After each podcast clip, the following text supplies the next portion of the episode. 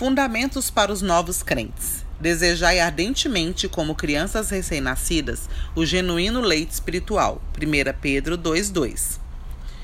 Trecho do jornal Árvore da Vida, título Olhar para acima do Sol, Eclesiastes. O livro de Eclesiastes talvez seja um dos mais mal compreendidos da Bíblia. Escrito por Salomão já na velhice, o livro traz suas impressões e conclusões da vida debaixo do sol. É importante ressaltar que ele foi alguém que provou de tudo, teve tudo e em completa medida. Não houve nada que a vida pudesse oferecer que ele não experimentasse. Porém, em suas considerações finais, ele afirma que tudo é vaidade e correr atrás do vento. Eclesiastes 2:11. Ao escrever esse livro, ele se dirigiu aos jovens a fim de ajudá-los com seus erros. Como diz certo ditado, os tolos aprendem com os próprios erros, os sábios, porém, com os dos outros.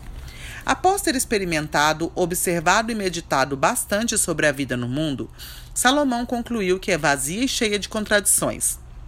Em sua lógica, a vida, vista sob a perspectiva terrena, não tem sentido.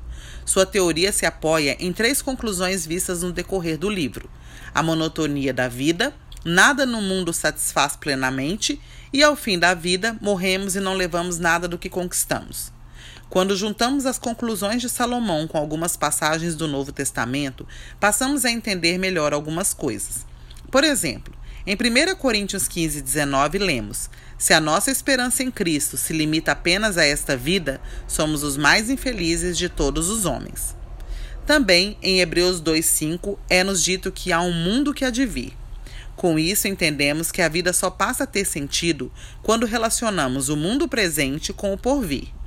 Amado leitor, nossa esperança e propósito de vida não podem se restringir ao tempo e ao espaço que a vida terrena nos oferece. Fomos criados por Deus para algo muito maior.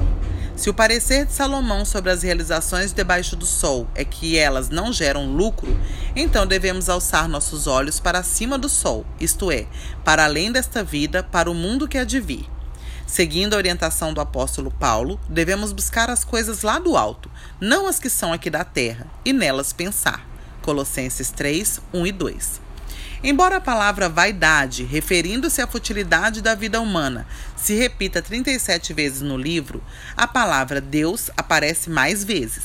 Ao todo, são 41 citações indicando que somente Ele é capaz de preencher nosso vazio existencial e dar sentido à nossa vida. Mesmo que ganhemos o mundo inteiro, sem Deus em nosso interior, habitando em nosso espírito e nos movendo dia a dia para o cumprimento de Sua vontade, no final ainda seremos infelizes. O que realmente importa na vida é temer a Deus e aguardar o dia do juízo final. Eclesiastes 3:17, 5:7, 8, 12, 13, 11, 9 e 12, 13, 14. Reconsideremos nossa vida e passemos a dar mais atenção ao que realmente importa. Aleluia.